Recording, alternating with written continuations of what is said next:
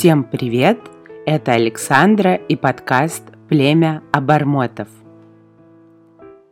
В сегодняшнем выпуске мы снова отправимся в Коктебель в дом Максимилиана Волошина. Давайте подсмотрим за тем, как и когда появились на свет обормоты. Пункт назначения – Коктебель. Время назначения – 1911 год. В начале сентября 1911 года Макс выезжает в Париж в качестве корреспондента и оттуда пишет в Москву Вере Фрон «Передавай привет обормотикам». Обормоты появились летом этого же года, в самый разгар пляжного сезона. Но причиной этому появлению стало событие весьма трагическое – 1909-1910 годы стали драматическими в жизни семьи Эфрон. Макс знакомится с ними в Париже в 1908 году, а уже через год умирает глава семьи, революционер Яков Эфрон. Через полгода самый младший в семье, 13-летний Константин, играя в смертную казнь, случайно вешается. Мать Елизавета Эфрон не может вынести горя и через день после гибели сына накладывает на себя руки. Дети остаются круглыми сиротами. В апреле 1911 года Макс приглашает их к себе в Коктебель. Поэт хочет вывести сирот из состояния депрессии, отвлечь и развлечь их.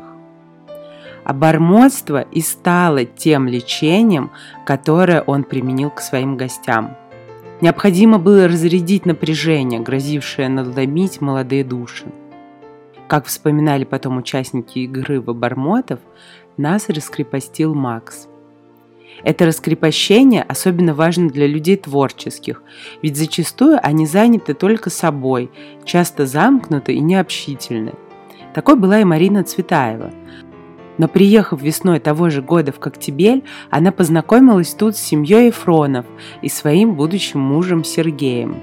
Марина вспоминала, что благодаря Максу она смогла освободиться от гнетущих и бесплодных размышлений, во многом придуманных. Первый сезон обормотов в Коктебеле случился сам собой.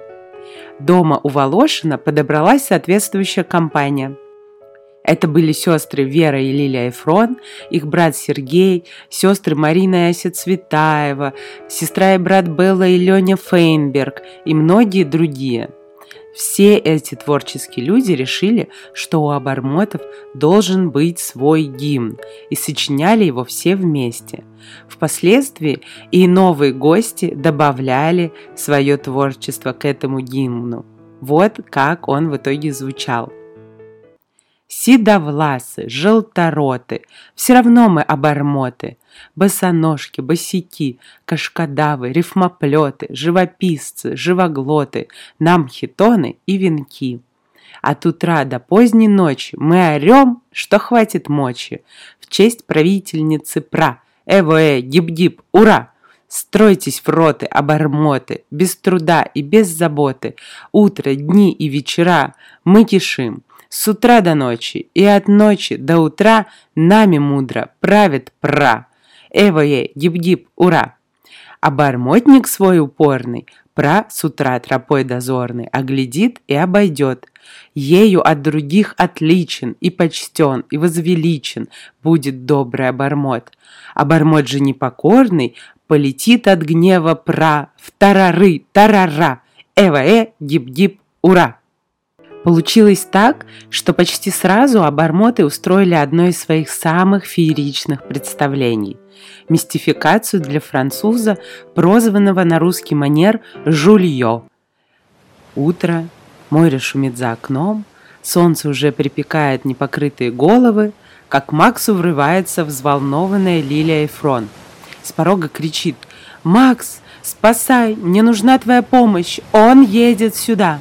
«Кто едет? Успокойся, Лиля, выпей воды!» На шум сбежались все жильцы дома. «Жуль едет сюда, из Парижа!» С полными ужаса глазами выпалила девушка. Оказалось, что еще в Париже этот француз положил глаз на юную Лилию Эфрон и собирался сделать ее своей женой. Лилия же, пытаясь от него отвязаться, придумала, что давно замужем и имеет детей. Нужно было соответствовать легенде. Француз приехал с проверкой. Макс и обормоты отнеслись с большим воодушевлением к этой истории, и было решено помочь Лиле и от души повеселиться, как умеют только обормоты. Все жильцы дома разобрали себе роли. Все они якобы одна большая семья и уже пять поколений живут под одной крышей. Во главе большого семейства, разумеется, Пра, мать Волошина – что делает семью образцово-матриархальной. Макс играет роль мужа Лили и неформального лидера, хотя в семье все свои и все имеют равные права. «Бонжур, бонжур!» разносится по дому. Французы встречают тепло, а участники мистификации стараются не выдать тайны и скрывать смех. Француз удивляется поразительным обычаям этой большой семьи. Вечером гостя ждет особая программа. Макс приглашает его подняться на крышу и стать свидетелем их еженедельного ритуала. Сначала перед шокированным гостем Волошин исполняет танец бабочки, а мы помним, что Макс не отличался хрупкостью телосложения. Гости тут же поясняют, что танец призван привлечь дельфинов к побережью – «А зачем вы вызываете дельфинов?» – спрашивает недоумевающий француз.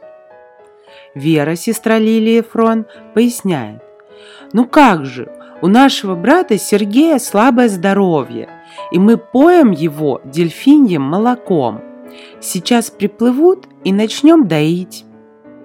Выпучив глаза, находясь в полной уверенности, что он попал в сумасшедший дом, француз Жуль спешит уехать. На прощание Макс сочиняет по этому поводу веселые стихи.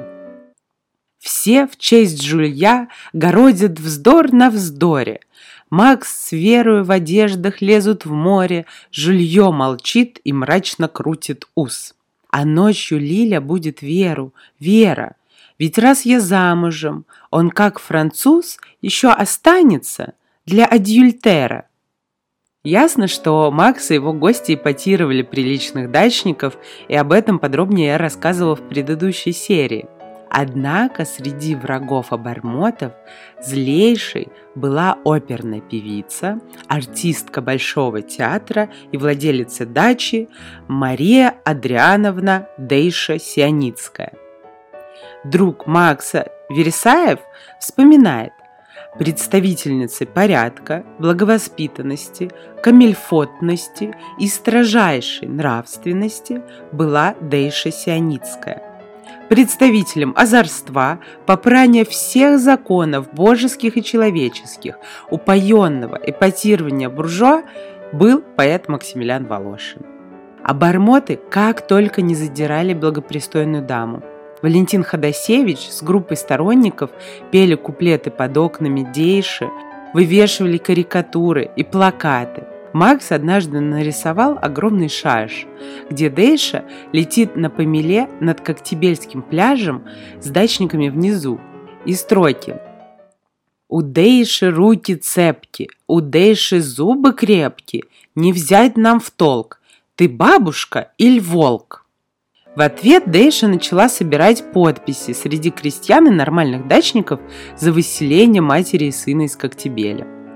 Вражда эта, затухая в трудные времена, продолжалась до конца их жизни. Дух озорства сохраняли обормоты и увозили с собой в самые разные города – в Москве Алексей Толстой и семейство Ефронов устраивали вечера обормотиков, в Париже тоже жили обормоты, в Петербурге можно было слышать их гордый гимн. Не только в пространстве, но хочется верить, что и во времени распространился веселый и свободный дух обормотов. Я верю, что и сейчас Макс мог бы собрать отличное племя и творить чудные мистификации – а как думаете вы? Делитесь своими мыслями в инстаграме нашего проекта Обормота Каст. И не забывайте ставить нам оценку на тех платформах, где вы слушаете подкаст. Оставляйте комментарии, мы все их читаем. До новых встреч!